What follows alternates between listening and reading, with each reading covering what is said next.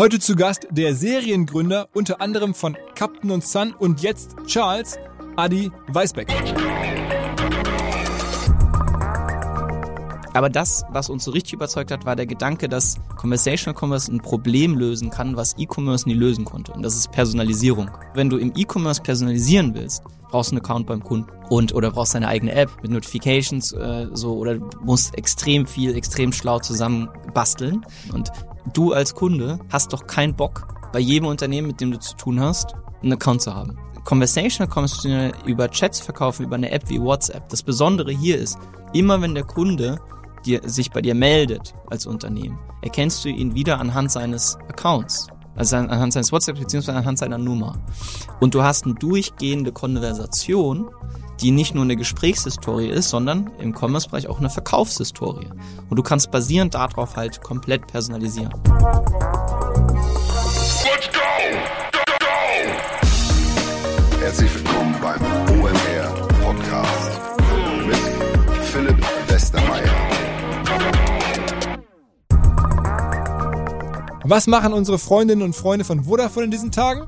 Neben neuen Tarifen, von denen ich hier regelmäßig erzähle, gibt es jetzt auch ein neues Inhalteprodukt, habe ich auch schon ein paar Mal erwähnt, aber nochmal. Und zwar findet statt die Elevation, die Elevation Digital Days heißt ganz genau, von Vodafone gemeinsam mit Samsung. Das ist eine Online-Konferenz über drei Tage, vom 27. bis zum 29. April, mit drei Bühnen, richtig viel Programm. Da geht es um Raumfahrt, natürlich um Telekommunikation, aber auch um Marketing. Wir haben da relativ viele Speaker auch mit vorgeschlagen, mit angesprochen. Ich weiß, dass Scott Galloway wird da sein, Verena Pauster, Michael Trautmann, verschiedenste weitere, Sebastian Truhen, der Stanford-Professor. Also ein richtig volles Programm. Ich selber darf da auch ein, zwei Programmpunkte zu beitragen sagen, noch nicht ganz öffentlich, neben einem Vortrag noch ein ja, etwas überraschendes äh, Element vielleicht. Also wer Bock hat, sich anzuschauen, alle Informationen vodafone.de slash elevation. Der Podcast, der jetzt gleich kommt, ist unter anderem auch Auftakt einer Serie. Und zwar haben wir doch mit OMR in den letzten Jahren immer mal wieder, ganz selten, ein, zwei Mal im Jahr vielleicht, in Firmen, in Gründerteams investiert, die wir cool fanden, an die wir glauben. Und die wollen wir jetzt so ein bisschen in den nächsten Wochen und Monaten auch mal vorstellen. Ähm, viele davon sind schon auch ein bisschen größer und reifer geworden.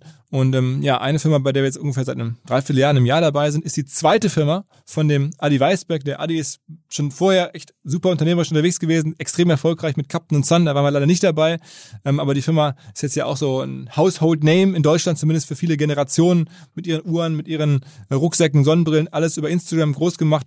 Da mittlerweile aber eine Größe erreicht, die alleine mit Instagram nicht mehr zu erklären ist. Darüber haben wir gesprochen. Und natürlich über das neue Venture, ähm, was er da jetzt vorhat, woran er arbeitet, wie er es geschafft hat, eben uns oder auch noch andere richtige, also viel bekanntere und viel erfolgreiche Investoren zu überzeugen, unter anderem hier den Tarek Müller, Alex Graf, Nils Seebach, aber halt auch ähm, eine ganze Reihe von Business Angels und dann Profi-Investoren äh, von Excel, Holzbrink und so weiter. Also was da passiert, warum sowas ganz anderes jetzt als ähm, Captain Sun hat nichts mehr mit ähm, B2C zu tun. Es geht wirklich um Technologie.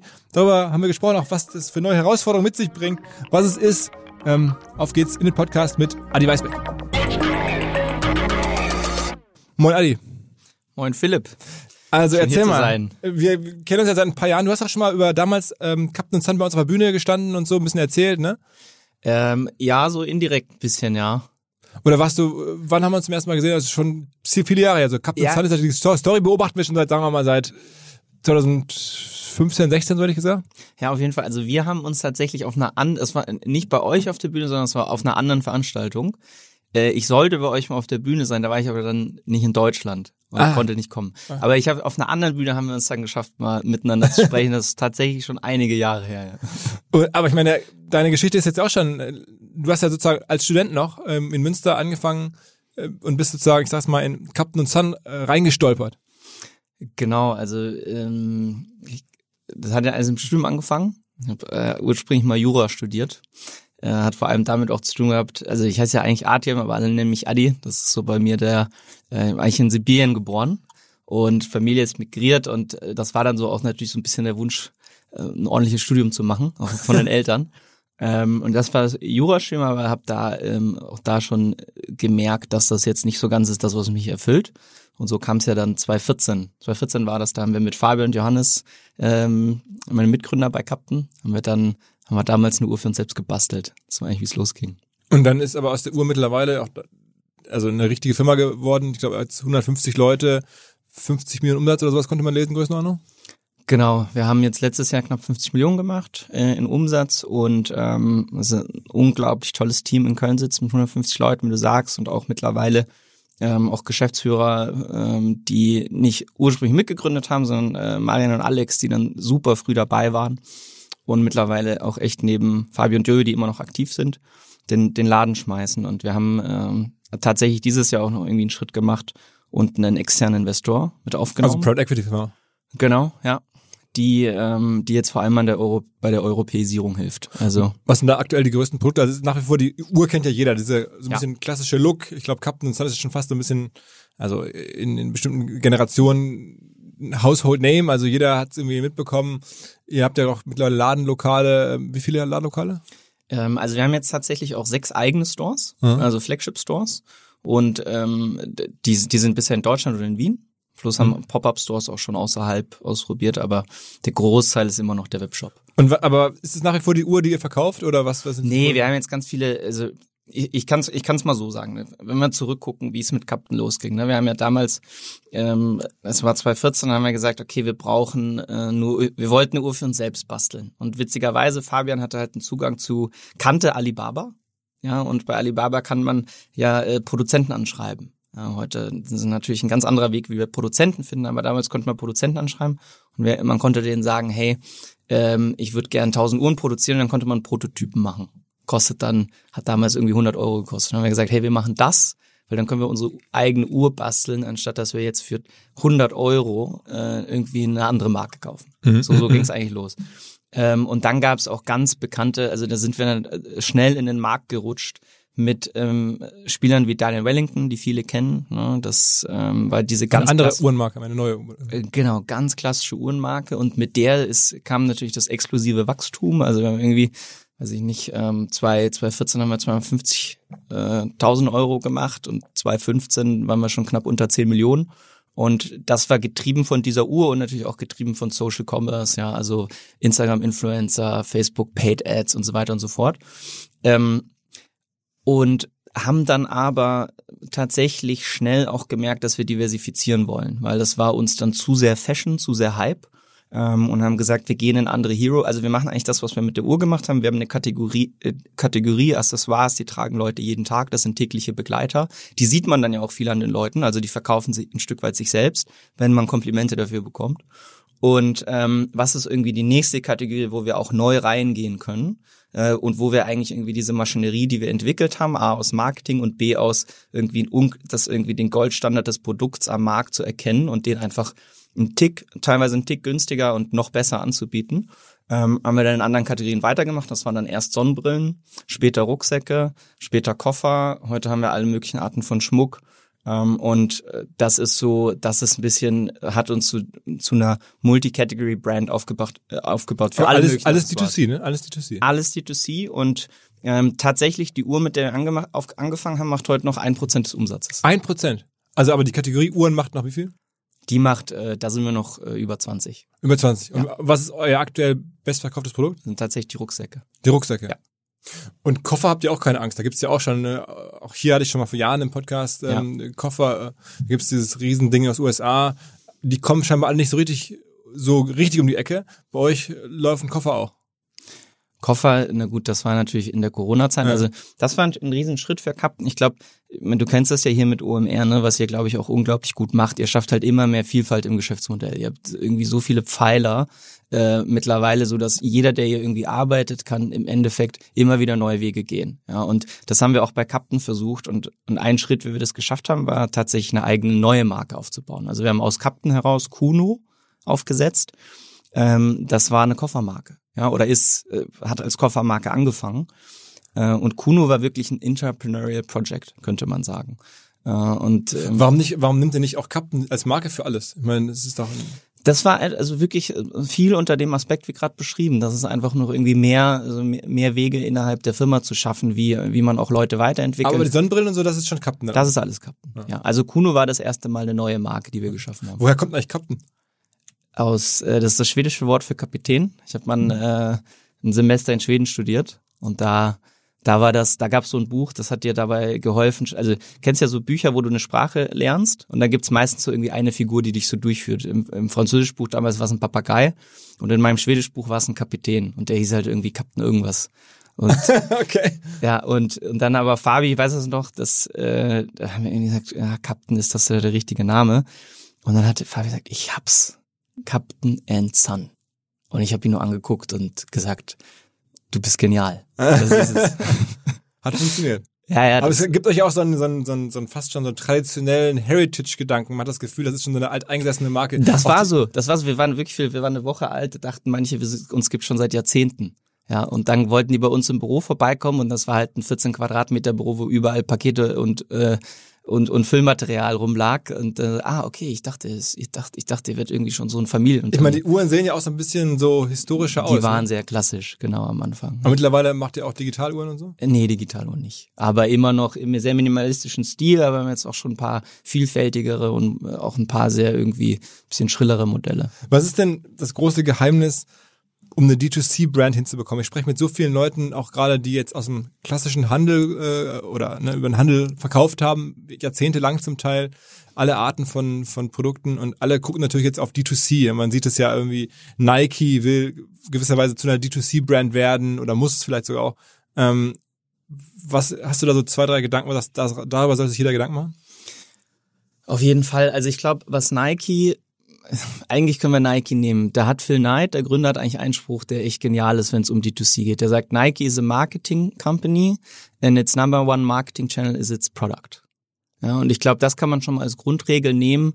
Es fängt auf jeden Fall mit dem Produkt an. Also stellvertretend, wenn du eine KPI nehmen würdest, wäre es der Net Promoter Score. Ne? Wie, wie sehr ist das Produkt geliebt ähm, und wie sehr verkauft das Produkt ein Stück weit sich auch selbst, ne? so dass es Freunde weiterempfehlen und so weiter. Also der, das Produkt muss der wichtigste ähm, Marketingkanal sein äh, und Wachstumskanal. Und so ist zum Beispiel auch bei Captain. Ne? Wir haben ja bewusst die Strategie gehabt, äh, tägliche Begleiter bei den Leuten, die Leute mit täglichen Begleitern zu versorgen, Uhren, Sonnenbrillen, Rucksäcke, die sehen ja deren, deren Freunde, Kollegen jeden Tag. Ja, und damit ist indirekt das Produkt der größte Marketingkanal. Ähm, und daneben ist natürlich, ähm, ist, ich meine, das ist das klassische D2C-Game, aus welchen KPIs besteht das, besteht das deine Customer Acquisition Cost. Ja, also ich habe meine Marketingkanäle und ähm, ich habe innerhalb meiner, ähm, ich habe ein gewisses Budget, das kann jede Firma für sich ganz gut ausrechnen, basierend am durchschnittlichen Warenkorb oder ba- basierend am durchschnittlichen Umsatz, den man mit einem Kunden über die Zeit macht kann man mit dem Customer Acquisition Cost errechnen, wie viel kann ich pro Kunde ausgeben, ja, äh, pro neuen Kunden. Ja, und dann äh, geht es natürlich viel drum, über die Marketingkanäle diese Kunden zu finden, zu dem Preis, zu dem man akquirieren darf, zu akquirieren und dann auf der anderen Seite den, ähm, ich glaube, das ist mittlerweile halt für D2Cs das Allerwichtigste oder wird das Allerwichtigste, auch eine sehr gute Idee zu haben, wie halte ich denn langfristig Zugang zu diesem Kunden und kann wiederverkaufen mit diesen, äh, also kann die Beziehung mit dem Kunden bewahren, auch über neue Produkte, über Innovation oder halt über ein Produkt, das man immer wieder kauft, ne, Retention. Und ich glaube, so kann man, ähm, so kann man das ganz gut zusammenfassen. Das sind eigentlich die Schritte vom Produkt zur Kundengewinnung zur Kundenerhaltung.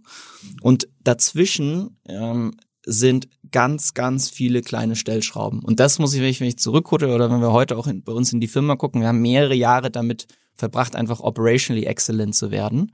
Äh, weil der, der Trick am Ende, wenn man einmal dieses Grundkonstrukt gut aufgesetzt hat, im Sinne von das richtige Produkt, die nötige Produktinnovation und die richtige Marketingmaschinerie und die richtige Marketinginnovation, dann geht's eigentlich viel drum, einfach Woche für Woche für Woche für Woche äh, an all den Stellschrauben des Geschäftsmodells immer weiter zu drehen und sie immer weiter zu optimieren. Ähm, und sicherlich zwischendrin mal nicht zu vergessen, äh, auch mal wieder sich selbst äh, neu zu erfinden. Das waren dann eben für uns so Schritte wie völlig neue Kategorien aufzumachen oder teilweise sogar eigene Marken zu entwickeln. Wir haben auch schon äh, in andere Marken rein investiert, ja, äh, als Captain und Sun und da beim Aufbau geholfen. Okay, Ähm, welche, kennt man da welche von? Ja, das würde ich jetzt nicht so sehr in die Tiefe gehen, aber das, ähm, das sind halt so ein bisschen die Neuerfindungen, die man auch schaffen muss. Aber Aber, es, aber sag mal, D2C heißt nicht gleichzeitig nur digitales Marketing. Ihr macht ja auch ähm, also Läden quasi als Marketing Ja. gedacht. Äh, Macht ihr noch viel Offline-Marketing? Äh, also machen wir auch, ne? Das sind ja die Flagship Stores. Das ist auch, wir arbeiten viel mit Boutiques zusammen. Wir sind auch bei About You, äh, sind da aber super ausgewählt. Also haben da einen selektiven Stil, weil es alles am Ende auf die Marke anzahlt. Also wir sehen schon im Kern unser, wir sehen schon im Kern unser Direct-to-Consumer-Modell online, ja, und vieles drum und vieles, was wir drumherum aufbauen, ähm, funktioniert unter anderem natürlich auch nicht nur als Marketingkanal, sondern auch für die Marke als Ganze, ja, dass die greifbar wird, dass die erlebbar wird ähm, und ist, was wir da auch hier wieder gut tun, ist halt auch wieder Operational Excellence, trotzdem jede Einheit als solche irgendwie profitabel äh, zu wirtschaften, ja, und das, und das läuft wieder zurück auf, auf den Gedanken der Stellschrauben und auf äh, den Gedanken der Operational Excellence. Ähm, auch hier haben wir halt im Retail und auch im Wholesale für uns unsere Stellschrauben definiert, an denen wir Stück für Stück drehen. Gäbe es denn eure Firma ohne Instagram? Also wenn es Instagram nicht gäbe, gäbe es euch dann? Ähm, ich glaube in der Form, also es gäbe sie in der Form, wie sie in der Größe, die Captain Sun heute hat und in den Möglichkeiten auch für die Zukunft gäbe sie wahrscheinlich so nicht. Hm. Ja, weil wirklich, muss man sagen, 2014, 2015, 2016 und auch noch 2017, wir haben, wir sind ja gebootstrapped. Wir hatten ja jetzt bis Anfang diesen Jahres hatten wir nie einen Investor. Ja, bis auf die 50 Millionen Euro Umsatz haben wir ähm, selbst erwirtschaftet, selbst gebootstrapped. Hm. Und ähm, was heißt, die Firma ist jetzt, wenn man überlegt, ist ein Investor reingekommen, Private Equity, 50 Millionen Umsatz in dem Bereich. Was gibt's da für, was sind das für Umsatzmultiples so für auch Firmenwert? So ist das dann Faktor 2, Faktor 3? Ja, kann ich nicht so. Aber genau. so, was ist denn üblich in dem Markt, jetzt unabhängig von euch? Also ich sag mal, was. Eine gute ähm, D2C-Brand, was kriegt ihr für ein, was kriegt ihr für ein Multiple? Es hängt ein bisschen, also es gibt Wahnsinnsmodelle wie äh, Gymshark hier, mhm. ne, aus, aus UK, die wahrscheinlich ein Sechser Malt, also ich weiß jetzt gerade nicht genau, aber ich schätze, das war ungefähr so ein Fünfer, Sechser Malte. Auf den Umsatz. Auf den Umsatz, genau. Mhm. Und es hängt halt sehr stark irgendwie auch von diesem, ähm, es, es hängt halt von mehreren Faktoren zusammen, wie rapide ist das Wachstum, wie gut ist irgendwie Retention Rate und wie gut ist vor allem auch Planbarkeit. Aber D2Cs sind, glaube ich, grundsätzlich natürlich nicht bei so einem Multiple, wie es jetzt Softwareunternehmen sind. Mhm. Ja. Aber so wie E-Commerce-Unternehmen wie ein E-Commerce-Unternehmen und wenn man wenn man irgendwie eine gute Kundenschaft hat, natürlich definitiv auch drüber, ja. Und also ich glaube, das hat Gymshark, das hat Gymshark gezeigt, ja. Also Faktor 3 oder so ist schon denkbar. Auf jeden Fall. Auf das heißt, Fall. also das muss man sagen. Ich meine, wir bis ja. jetzt? 30. Ja. 150 Millionen Firma, so Größenordnung, sage ich jetzt mal, musst du nicht bestätigen, aufgebaut, ist ja schon mal ein Wort und äh, also Glückwunsch. Trotzdem, du bist da jetzt dann auch rausgegangen, müssen wir noch drüber sprechen. Ja. Ähm, aber es, das war auch sehr viel Instagram, richtiges Timing. Alibaba haben wir auch schon gehört. Also viele glückliche Fügungen, auch irgendwo gehört es immer dazu, die richtigen Plattformen zur richtigen ja. Zeit erkannt und dann gehebelt. Ja, wir sagen, also wir sagen auch oft, Instagram war so unser verkappter VC.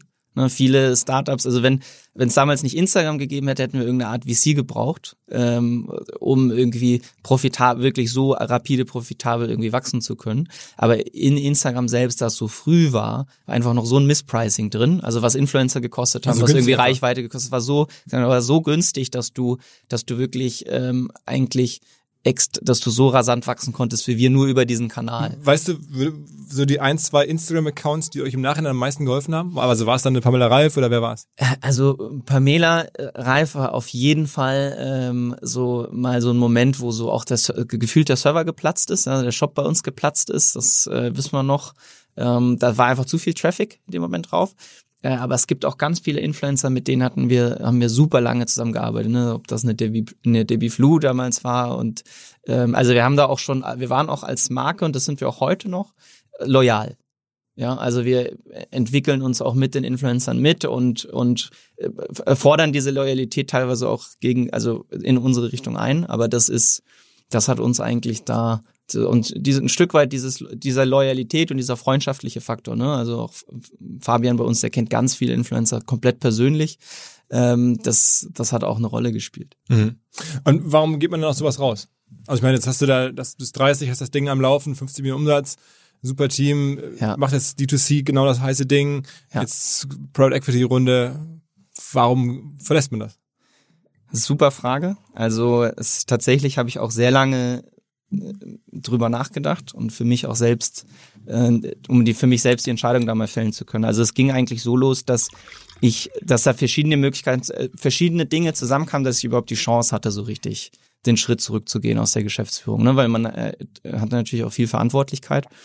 Ähm, aber was damals zusammenkam, war, ich war zu einem viel für uns in den USA, äh, weil wir da versucht haben, wirklich einen echten Standort aufzubauen kann ich übrigens auch eine Geschichte zu erzählen. Es hat nicht ganz komplett geklappt.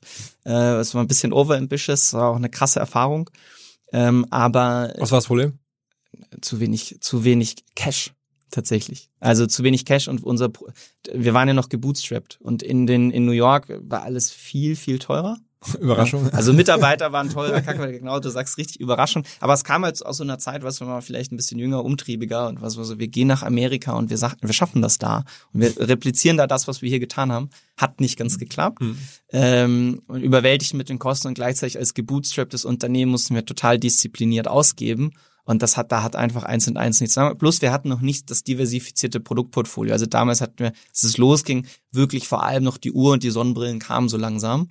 Und da waren dann Konkurrenten wie Daniel Wellington waren einfach schon zu bekannt am Markt, so dass da nicht mehr nicht mehr richtig der Platz war. Also es war eine Wahnsinn, auch unglaublich arbeitsintensiv, natürlich irgendwie Deutschland, Amerika, ähm, irgendwie hin und her und Wie wird das eigentlich mittlerweile Daniel- Wellington? Ist das schon ein Unicorn?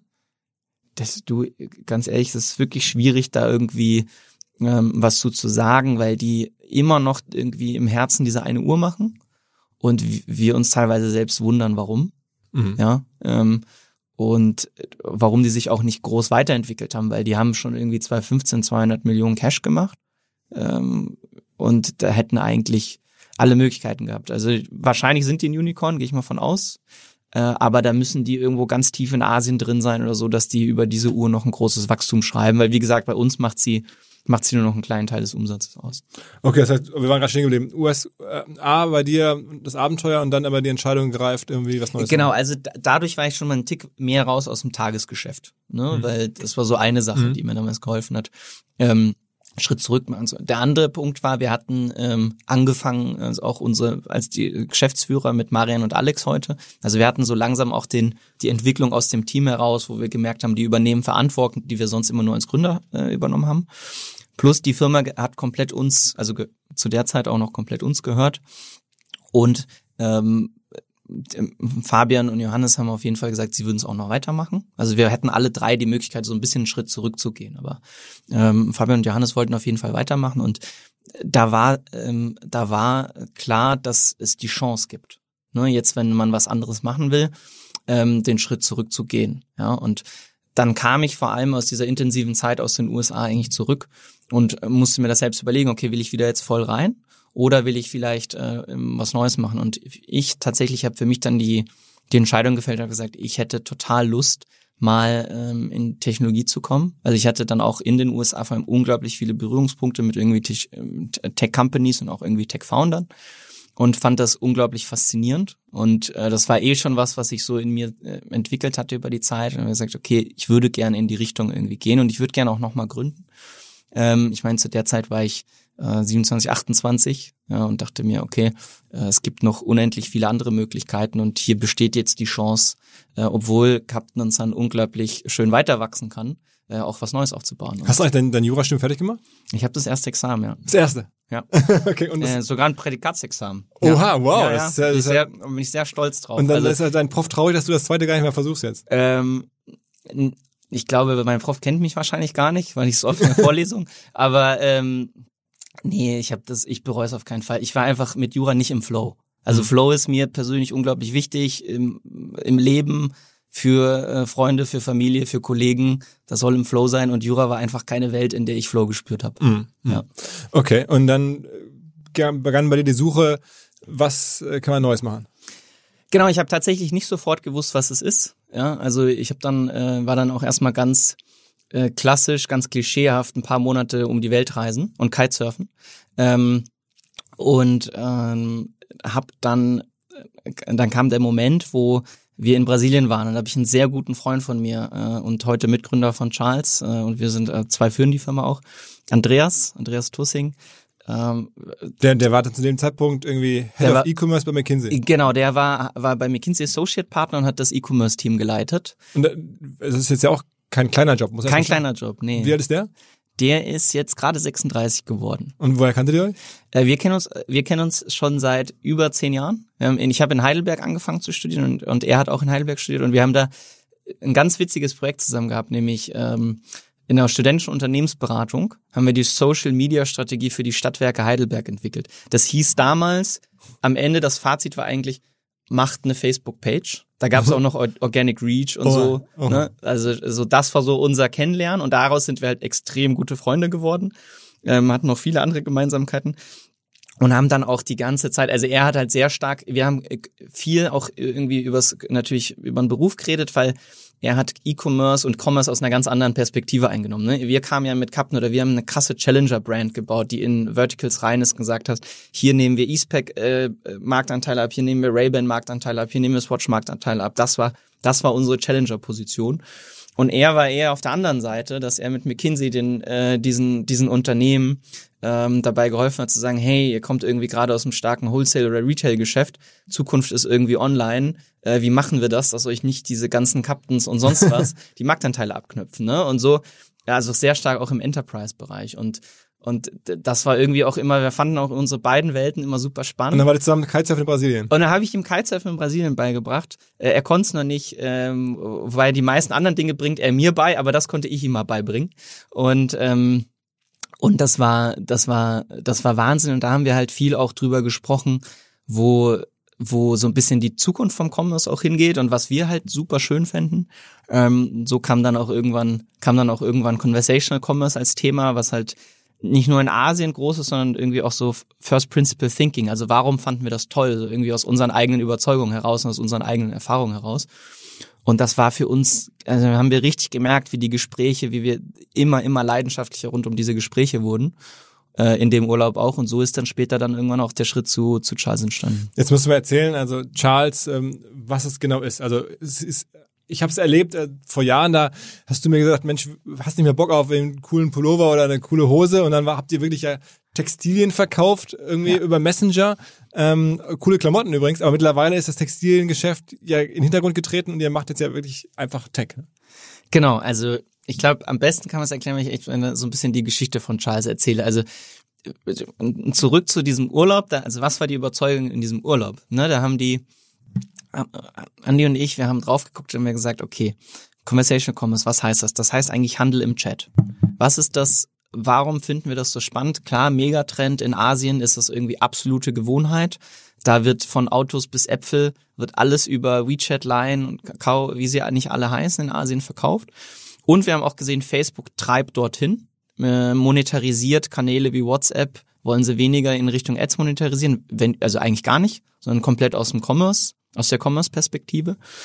Und ähm, aber das, was uns so richtig überzeugt hat, war der Gedanke, dass Conversational Commerce ein Problem lösen kann, was E-Commerce nie lösen konnte. Und das ist Personalisierung.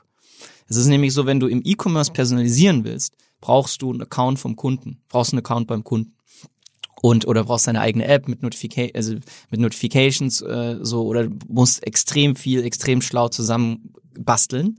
Nur dann kannst du wirklich personalisieren. Und du als Kunde hast doch keinen Bock, bei jedem Unternehmen, mit dem du zu tun hast, einen Account zu haben, ein Passwörter zu vergessen, sonst was. Ja. Und Conversational kannst du über Chats verkaufen, über eine App wie WhatsApp. Das Besondere hier ist, immer wenn der Kunde dir, sich bei dir meldet als Unternehmen, erkennst du ihn wieder anhand seines Accounts. Also anhand seines WhatsApp beziehungsweise anhand seiner Nummer. Und du hast eine durchgehende Konversation, die nicht nur eine Gesprächshistorie ist, sondern im Commerce-Bereich auch eine Verkaufshistorie. Und du kannst basierend darauf halt komplett personalisieren. Ähm, das ist irgendwie, ne, das ist, und das löst das Problem, was E-Commerce lange nicht lösen konnte. Und es verbindet, und das war so das, was uns auch so, weil er kam ja auch stark aus dem Retail.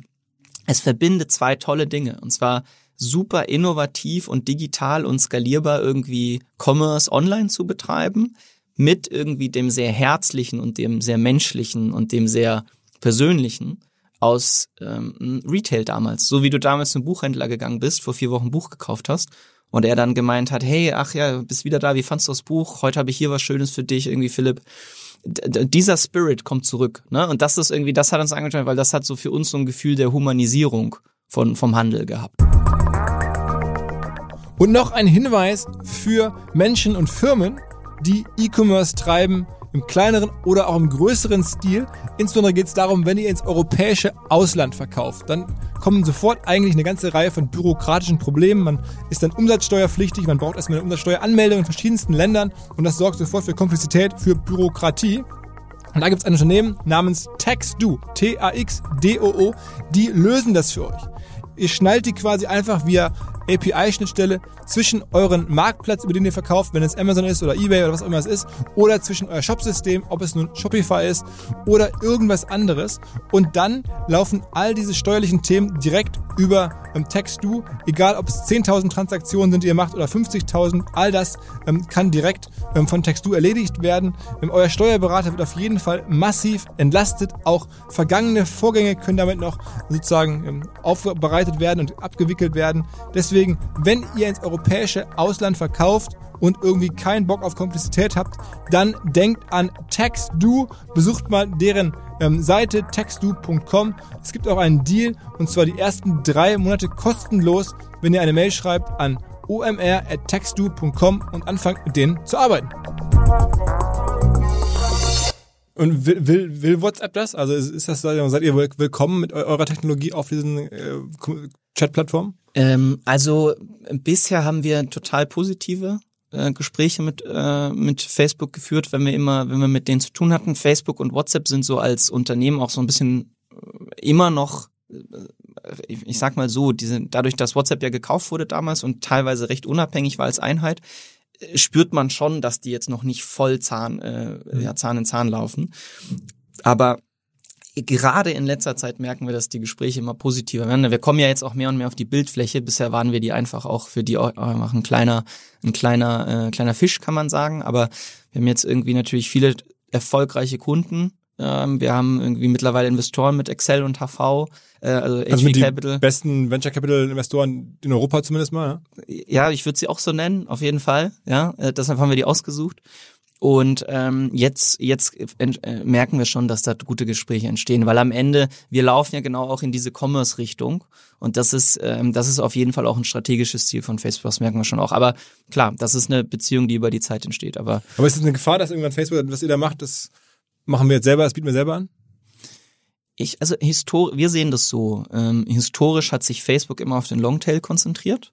Also wirklich die kleineren, also wenn es um die nativen Möglichkeiten geht, ne, also native Funktionalitäten. Äh, historisch war es eher so der eher der Longtail, die kleineren Läden, die kleineren Unternehmen, die kleineren Händler. Sobald du ein komplexeres Tech-Stack hast oder ein komplexeres äh, Setup, um dein Unternehmen zu betreiben, ähm, hat Facebook historisch immer mit Technologiepartnern gearbeitet, die natürlich auch dann den gesamten Vertrieb übernehmen und den gesamten Service übernehmen, weil sonst muss Facebook selbst ja auch irgendwie, äh, die sind ja im Herzen Technologieunternehmen, müsste einen ganz anderen Apparat ins, äh, aufbauen. Das Aber ist immer so, so sehe ich das immer so, oder so, so gucken wir immer so ein bisschen drauf. Und deshalb, historisch hat man gesehen, dass wenn es größer, komplexer wurde, arbeitet ähm, ähm, Facebook mit Partner und so positionieren wir uns eigentlich auch, dass wir ähm, dass wir natürlich auch kleinere Unternehmen gerne äh, dabei helfen, irgendwie den Schritt reinzufinden. Teilweise ist dann nur die WhatsApp-App, mit der haben wir gar nichts zu tun. Ähm, und dann erst hinten raus also das aber bei uns mit Charles geht's erst wirklich los, wenn du ein größeres, wenn du ein größeres Unternehmen bist oder wenn du, sag ich mal, eine gewisse Umsatzschwelle überschreibst, so dass du wirklich auch schon Online-Shop hast und so weiter und so fort. Und Was für Umsätze braucht man ungefähr, mit euch zu arbeiten? Also wir schätzen so, wie soll man sagen, so 50.000 Euro im Monat sollte man machen. Okay, und das nochmal zu beschreiben, ihr seid das Zwischenstück zwischen WhatsApp, also darüber wird kommuniziert, ja. Zu halt dann oder so eine Art ähm, CMS-System, Content-Management-System, äh, kann man sagen, seid ihr so eine Zwischenlayer dann in das Unternehmen rein. Ne? Also die Menschen im Unternehmen müssen ja irgendwie über WhatsApp mit dann Tausenden oder Hunderttausenden von, von Leuten, Käufern, Kunden, Interessenten sprechen. Ja. Und das ermöglicht ihr sinnvoller, strukturierter, einfacher, als wenn da jetzt jeder irgendwie an einem WhatsApp-Account hängt. Ja, genau. Also das ist so, ich glaube, das tatsächlich auch greifbar zurück zu den Klamotten. Ne? Da wird es nämlich sehr greifbar. Also wir haben ähm, wir hatten diese Überzeugung und dann haben wir gesagt, wie, wie bauen wir jetzt irgendwie den ersten WhatsApp-Store Europas auf? Ne, weil bisher gibt's das alles nur in Asien. Dann haben wir gesagt, wir nehmen jetzt Uniqlo, weil wir haben Klamotten geliebt von Uniqlo, so einfach ganz einfache Basics, die du immer wieder kaufst. und haben gesagt, und die kaufst du per WhatsApp, aber unter der Marke Charles. Mhm. Ja, und dann kannst du sowas sagen wie, hey Charles, ich brauche noch mal eine Packung Unterhosen.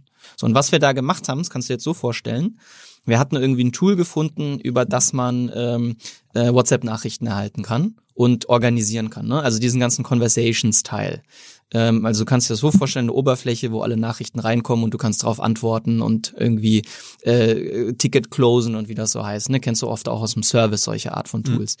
Und dann haben wir, äh, das war der eine Tab im Browser, der war offen und dann der andere Tab im Browser war offen, war unser Shopify Backend, haben wir für die Klamottenmarke dann benutzt. Äh, und da hattest du deine ganzen Produkte, konntest Warenkörbe erstellen und dann hast du jetzt zum Beispiel geschrieben per WhatsApp, hey Charles, ich brauche noch mal mein T-Shirt. Dann haben wir über die Handynummer und den Namen gesehen, okay, das ist der Kunde, sind ins, also im, im, im Messaging-Tool, sind dann ins, ins Shop-Tool, in Shopify, ins Backend, haben beim Kunden geguckt, was er bisher eingekauft hatte, welche Größe er hat und so weiter, haben dann für ihn einen Warenkorb erstellt, also Card Assembly von uns, mit diesem, mit diesem Produkt, also mit einem T-Shirt, was er jetzt wieder haben will, oder den Unterhosen oder sonst was, und sind dann zurück, haben dann daraus einen Link erzeugt für den Warenkorb, sind zurück in das Messaging-Tool, haben da diesen Link zu diesem Warenkorb gecopy-pasted, ne, also reinkopiert. Und dann konnte der, und da konnte der, ähm, der Kunde da dann auf eine, also eine Shopify Payment Maske kommen, so einen typischen Checkout. Und da war dann der Warenkorb für ihn schon vorausge, äh, vorausgewählt und er musste eigentlich nur noch bezahlen. Und das war so, und dann nach dieser Bezahlung hatten wir dann Kundeninformationen, quasi Gesprächsinformationen und äh, Order History und haben unser eigenes kleines CRM gebaut, um dann auch wie eine Art Kontaktbuch von unseren äh, Kunden zu führen. So, und das war eigentlich die Klamottenmarktscheiß. Und das kannst du dir vorstellen, die Kunden fanden es unglaublich toll. Ja, die haben einfach per, per, mit Textnachricht nachgekauft, haben super persönliche Erfahrungen gehabt. Es wurde immer weiter personalisiert. Aber äh, für uns als Unternehmen war das echt schwer, das darzustellen. Ja, und was wir gebraucht haben, war eine, ähm, war eine einfache Verbindung von diesem Conversion-Teil, ne, das ist quasi das, wofür das Shopback entsteht, Warenkorb, Produkte, äh, Checkout, und dem Conversations-Teil, da wo ich meine Nachrichten. Und deshalb haben wir, ist Charles heute äh, die Technologie, weil wir haben dann einen Pivot gemacht und da tolle Investoren gefunden, schon von Anfang an. Ähm, haben wir einen Pivot gemacht und haben die eine Oberfläche gebaut, die äh, Chat-App-APIs, wie zum Beispiel die WhatsApp-API, super integriert, super einfach bedienbar integriert mit einem Shop-Backend wie Shopify, heute vielleicht, äh, heute zum Beispiel aber auch wie Pipedrive, wie HubSpot. Also nur, dass du nicht nur Klam Klamotten oder Möbel oder Beauty oder sonst was als Shopping-Warenkorb verkaufen kannst, sondern auch so ein Deal-Management, wie zum Beispiel Auto-Leasing-Verträge. Äh, ähm, das könnte bis zur Versicherung gehen, ja. Also irgendwie komplexere, das ist das, worauf wir uns heute auch konzentrieren, komplexere Produkte, die nicht se- self-serve sind. Ja. Also die meisten Produkte im Internet guckst du über die Seite und weißt, was du, was dir daran gefällt und kaufst einfach ein. Wir konzentrieren uns eigentlich auf Unternehmen, die Produkte haben, wo es die auch mal erklärungsbedürftiger sind. Und für die schaffen wir eine Oberfläche, in der sie ähm, ch- mit ihren Kunden chatten können und gleichzeitig verkaufen können und das halt einfach integriert in ihr bestehendes Tech-Stack. Ne, und wir haben irgendwie mit Startups angefangen, die das ausprobieren und mittlerweile haben wir auch Enterprises drin über alle möglichen Kategorien. Also kannst du ein paar Referenzkunden benennen, wer so, welche größere Firmen, die man so kennt? Okay, also äh, vielleicht so ein paar Referenzkunden. Wir haben ähm, ähm, von Startups Firmen wie Woodboom, die verkaufen Möbel, ähm, auch so über 50.000 Euro Umsatz im Jahr, Shopify-Shop. Und äh, da sind wir jetzt so weit, dass über 70 Prozent aller Verkäufe über WhatsApp und über Charles laufen, weil da einfach alles zusammenkommt. Der Service und der Verkauf läuft alles über unsere Oberfläche. Also wir sind das richtige Operating-System fürs Business geworden. Und dann haben wir auf der anderen Seite größere Kunden, kann sagen wie jetzt ein S. Oliver, ja, die in ihren Retail-Stores mit uns anfangen, weil auch da ist es so, dass eigentlich die ähm, Re Retail-Mitarbeiter in jedem Store äh, ähm, nicht nur auf der Fläche verkaufen können, sondern dann digital weiterverkaufen können und die Nachbarschaft aktivieren. Ja, und das ist so, das ist also ein Beispiel. Und es gibt gerade unglaublich interessante Unternehmen, mit denen wir reden, aber ich kann es leider noch nicht sagen. Ich hoffe, dass ich bald drüber spreche. Und, und ihr nehmt dann da aber ein monatliches Fee oder ein jährliches Fee für die Nutzung? Also es ist ein Mix. Ähm, wir haben eine, wir haben eine monatliche Pauschale, ähm, auch weil wir einfach viel Service mitbieten. Wir merken, dass Conversational Commerce oder der Verkauf im Chat ist jetzt nichts, wo du sagst, hier ist die Software, viel, viel Glück.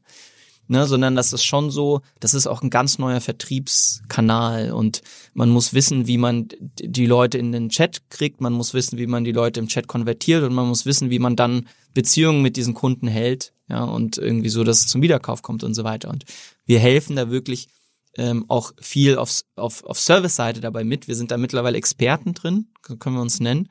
Und wir helfen auf Service-Seite, das aufzubauen.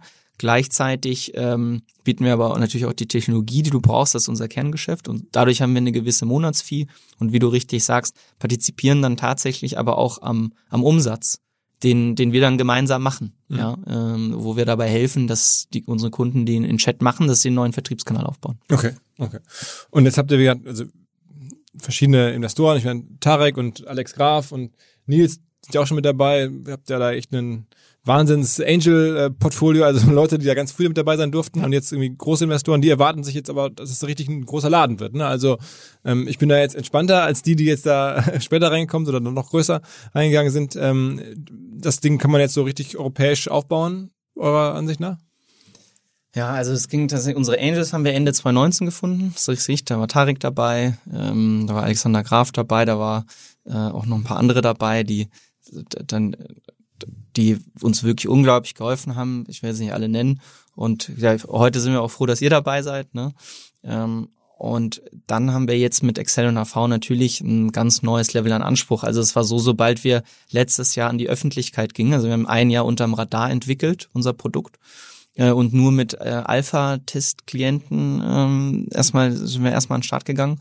Wir haben dann Ende 2020 ähm, das veröffentlicht, was wir tun, also irgendwie einen öffentlichen Launch gemacht und seitdem so viel Nachfrage gehabt von Unternehmen, dass wir einfach als Team an unsere Grenzen kamen. Und das war dann auch der Moment, wo wir mit sehr, sehr vielen Investoren, irgendwie von vielen Investoren Interesse bekommen haben, am Ende uns aber für Excel und, und äh, Holzbrink oder heute HV Capital mhm. Entschieden haben als Duo. Und die haben auch eigentlich so richtig noch nie zusammen investiert in der Seed vor mhm. allem. Mhm.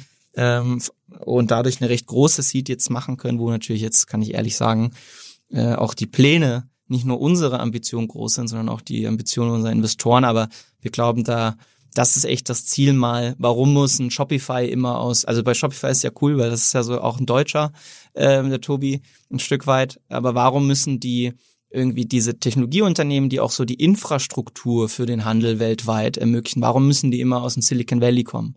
Ähm, warum müssen die immer aus Amerika kommen? Und wir wollen echt mal so ein Infrastrukturunternehmen, ähm, für den Handel aus Deutschland heraus aufbauen, ähm, so wie es ein SAP geschafft hat. Ja, ähm, für lange Zeit auch auch da äh, tatsächlich der SAP Hybris Gründer ähm, wird wahrscheinlich auch bei uns als Angel reinkommen.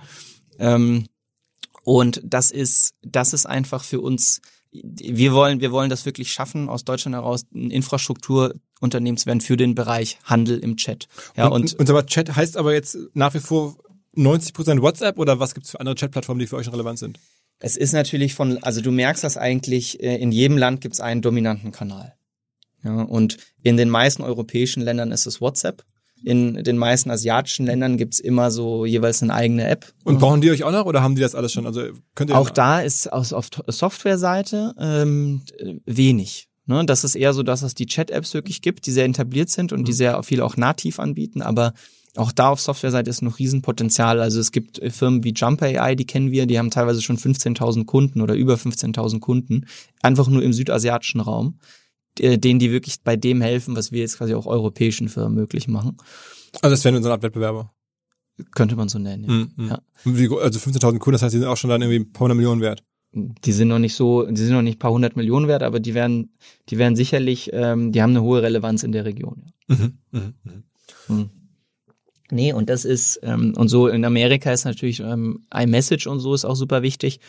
Aber was wir auch möglich machen, ist, du kannst auch einfach mehrere Kanäle anschließen. Also du als Unternehmen könntest jetzt in Amerika sowohl WhatsApp anbieten, als auch iMessage, als auch Facebook Messenger.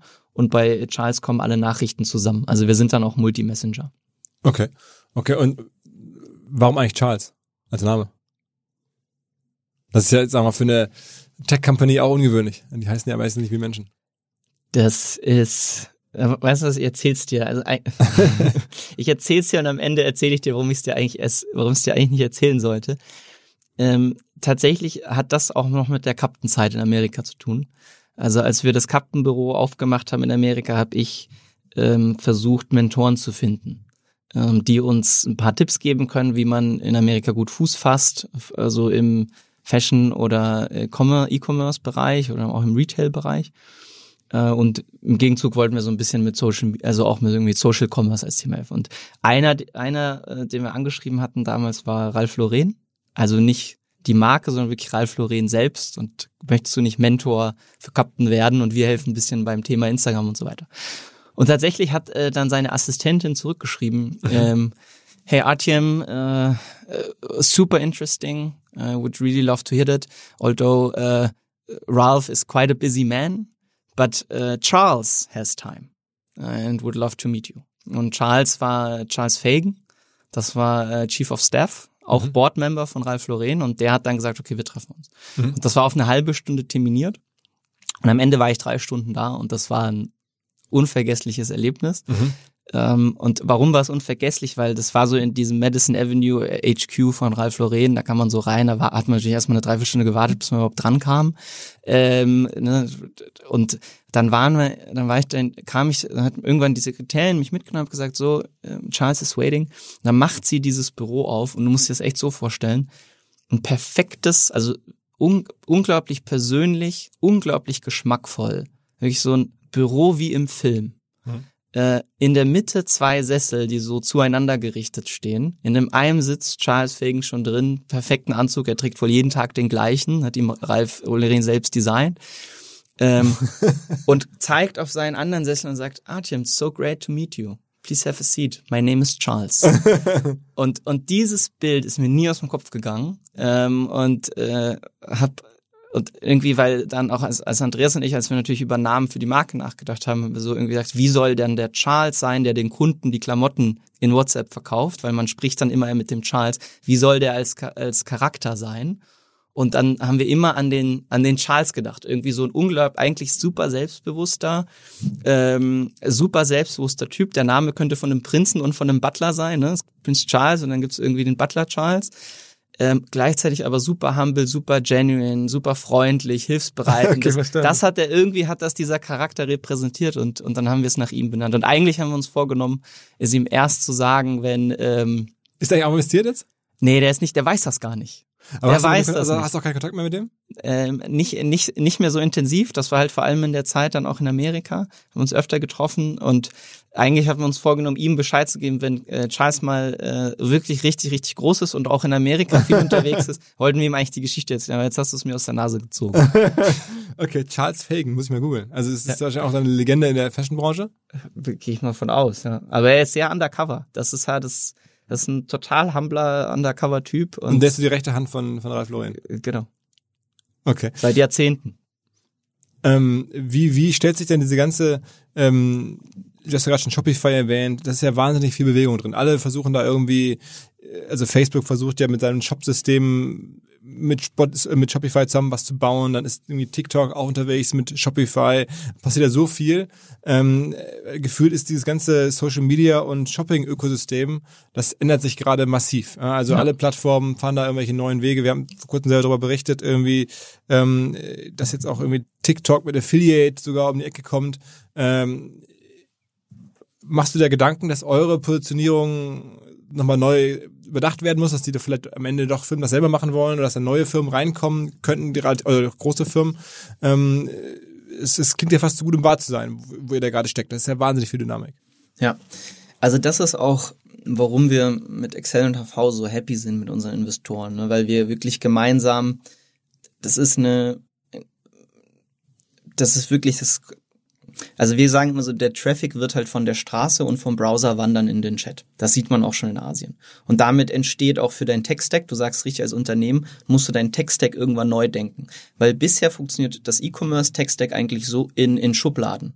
Ich habe meine Service-Schublade, ich habe meine ähm, Shop-Backend-Schublade, ich habe meine äh, Schublade für Campaigning-Tools wie irgendwie Klaviyo oder Mailchimp und so weiter. Ne, ich habe meine Chatbot-Schublade. Du hast für alles eine Schublade und entsprechend eine spezialisierte Firma. Mhm. Was jetzt aber im Chat passiert, ist, dass auf einmal alles an einem Ort ist. Von irgendwie der ersten Nachricht, hey, ich möchte kaufen, bis hin zum Warenkorb, äh, hier ist ein Warenkorb, bis hin zur Bezahlung, bis hin zur Tracking Notifications, Order Notifications, bis hin zu, hey, ich möchte wieder was kaufen oder hier ist eine Benachrichtigung, dein Produkt ist wieder back in stock. Ähm, also auch so eine ganz grundlegende Möglichkeit, einen Kunden zu re reaktivieren. Und dadurch, dass alles an einem Ort jetzt ist, musst du auch dein Tech-Stack eigentlich neu denken. Und wir trauen uns da rein mit Charles. Wir sagen, wir wollen wirklich das Operating System sein, alles rund um Chat, dann aber so von all diesen Funktionalitäten, von Service, von Campaigning und so weiter, alles, ähm, alles äh, wird möglich gemacht. Aber der Druck ist schon riesig. Ich meine, da kommen jetzt ja andere, also Shop-Systeme wollen da wahrscheinlich rein, wo ihr drin seid. Die Plattformen selber wollen da irgendwie rein. Shopify will da rein. Äh, wahrscheinlich wollen da auch Salesforce und Co. irgendwie, der, also was ihr da macht, das ist ja, äh, gerade so, so Ground Zero ähm, der, der, des, des Kampfs um Nutzer im Hintergrund sozusagen. Ne? Genau, also das ist, das ist so ähm, auch genau das, was passieren wird, dass in den nächsten Jahren, je relevanter dieses, gerade ist es sehr früh, je relevanter dieses Thema ist, da gehen wir fest von aus, dass ein Zendesk oder eine Freshworks Family oder so sich in die Richtung bewegt. Wir werden sehen, was Shopify machen wird, äh, ob die das überhaupt machen werden. Die werden, wir haben eher so Partner-Apps, über die das dann oft im Ökosystem funktioniert, ähm, wo wir uns auch natürlich als eine positionieren können. Und es wird diese Ströme geben. Ähm, was wir aber jetzt gerade haben, ist ein, ist ein Zeitvorsprung und wir haben von Anfang an alles darauf ausgelegt in unserem Geschäftsmodell. Also du musst dir so vorstellen, ein Service-Tool kommt aus einer Ticketing-Logik. Ne, aus einer Ticketing-Logik, aus einer Problemlösungslogik. Es kommt nicht aus einer Logik von einem durchlaufenden Gespräch mit anhaltender Personalisierung. Ne, wenn du bei Zendesk wird oft der gleiche Kunde irgendwie, der das dritte Mal schreibt, der wird halt wieder wie ein neues Ticket behandelt. Mhm. So, das ist so, das ist so, also schon in unserer Architektur, auch in unserer technischen Architektur, brechen wir diese Ticket-Logik erstmal auf und dann gehen wir von einem durchlaufenden Gespräch, von einer durchlaufenden Beziehung aus und ermöglichen dann auch eine Ticket-Logik obendrauf. Dann hast du ähm, Shop-Systeme und dann hast du Shop-Systeme, für die ist das total spannend, aber es ist ein ganz eigenes Problem-Set. Der ganze Messaging-Bereich ist ein ganz eigenes Problem-Set und ähm, den sich, den sich anzueignen, ist eigentlich eine, eine Erweiterung des Kerngeschäfts, was noch richtig viel Zeit dauern wird, bis sie das wirklich machen können. Außerdem sind die dann ja nur ein Shop-System, weil was eigentlich jedes Unternehmen braucht, ist, ich muss jeden äh, Chat-Kanal ähm, brauche ich theoretisch. Ist in Deutschland irgendwas noch relevant außer WhatsApp? Also was ist der nächst relevanteste? Du hast, du hast Facebook Messenger, du hast, ähm, du hast iMessage beziehungsweise SMS einfach auch als Kanal. Ähm, du hast Instagram. Äh, du hast Instagram Direct, die ja bald mit dem Facebook Messenger, die jetzt schon zusammengezogen sind. Ne? Also da gibt's schon mehrere. Telegram und, so auch relevant? Telegram, also Signal kommt langsam auf. Ne? Das ist so, und du weißt nicht, welche noch kommen werden. Du kannst auch den Live-Chat als ein, als ein Kanal sehen. Jeder, jedes Gesprächsinterface mit dem Kunden in Chatformat wird eigentlich relevant. Und äh, genauso wird jedes Shops, wird, haben Unternehmen verschiedene Shop-Systeme. Ähm, die, die einen haben Spryker, die anderen haben Shopware, Schöne die anderen Grüße haben Shopify. Grüße an Kollegen Graf. Und jedes dieser Shop-Systeme an sich kann eigentlich nur sein Ökosystem betreuen. Das heißt, wir glauben auf jeden Fall dran, es wird einen Spieler geben und der wollen wir sein, der sich von Anfang an darauf konzentriert hat, die Verbindung zu schaffen zwischen, zwischen Konversation und zwischen Conversion, ne? ähm, die eigentlich Messaging und Shop zusammenbringt oder Messaging und Deal zusammenbringt. Ähm, und die äh, agnostisch ist bezüglich allen Chatkanälen, die aber auch agnostisch ist bezüglich allen CRM und Shop-Systemen. Mhm. So. Und dadurch, dadurch kannst du Operating System sein. Alles andere ist oft zu sehr gefangen oder das ist auch unsere Chance, zumindest für die nächsten zwei, drei Jahre. Das Fenster, was wir jetzt auf jeden Fall haben, wo wir aggressiv in den Markt gehen, ist eben zu, zu zeigen, ähm, dass dass ähm, die Konzentra dass mit Charles ein komplett neuer Vertriebskanal aufgebaut werden kann und man hat alles, was man dafür braucht, in, in, in einem Paket. Mhm. Top. Also ich hoffe, dass du das ähm, gut machst. Also diesmal hoffe ich es für dich, aber auch ausnahmsweise mal hier im Podcast. Also erstmal auch für mich so ein bisschen, ja. ähm, dass es äh, viel ähm, ja noch Zukunft vor sich hat. Wie ist denn das? Äh, hast du noch Anteile an ähm, Captain Sun oder bist du da jetzt ausgestiegen? Nee, auf jeden Fall. Also so sehr, noch äh, sehr großen Teil auch. Also ich habe nur sehr wenig bisher abgeben wollen. Hm. Ja, und werde das auch ganz lange halten. Also auch noch im Board aktiv. Wir sind jetzt gemeinsam im Board ähm, und entwickeln da eine, eine tolle Zukunft. Äh, ich bin nicht mehr aktiv in der Geschäftsführung, aber bis ich meine Captain Sun Anteile komplett weggehe, wird noch sehr, sehr viel Zeit vergehen, weil die Firma hat gerade erst angefangen. Okay, okay. Ja, also ich bin total gespannt und ich meine, es ist auch eine Wahnsinnsgeschichte. Also jetzt irgendwie mit 30 äh, zwei Firmen. Äh, die eine ist jetzt schon sozusagen in Private Equity äh, Größenordnung und die andere ist jetzt auf dem Niveau unterwegs. Sensationell. Also wahrscheinlich so äh, eine der krassen Geschichten in deiner Unternehmergeneration jetzt schon. Ähm, ich bin froh, dass wir dabei sein dürfen. Wünsche dir alles Gute und ähm, wir werden sicherlich hier im Podcast immer wieder berichten, wie es aussieht, ähm, was ihr so anbietet und ähm, ja, also Artem, vielen Dank. Philipp, vielen Dank. Ciao, ciao. Zum Schluss noch der Hinweis auf eine Podcast Academy. Die braucht man logischerweise nicht zum Podcast hören, aber zum Podcast machen vielleicht. Jedenfalls bietet die Hamburg Media School vom 27. bis zum 29. April diese Podcast Academy an und man lernt dabei alles, was man wissen muss, um ein Audioangebot quasi zu erzeugen. Also Konzeption, aber vor allem auch technische Umsetzung, Plattform, all das wird außerdem noch gekoppelt mit der Teilnahme an einem Podcast Deep Dive hier bei uns bei OMR. Für alle Podcast-Hörer gibt es einen Rabatt von 15%. Informiert euch am besten auf der Webseite Hamburg Media School im Bereich der Seminare. Da gibt es die Podcast Academy.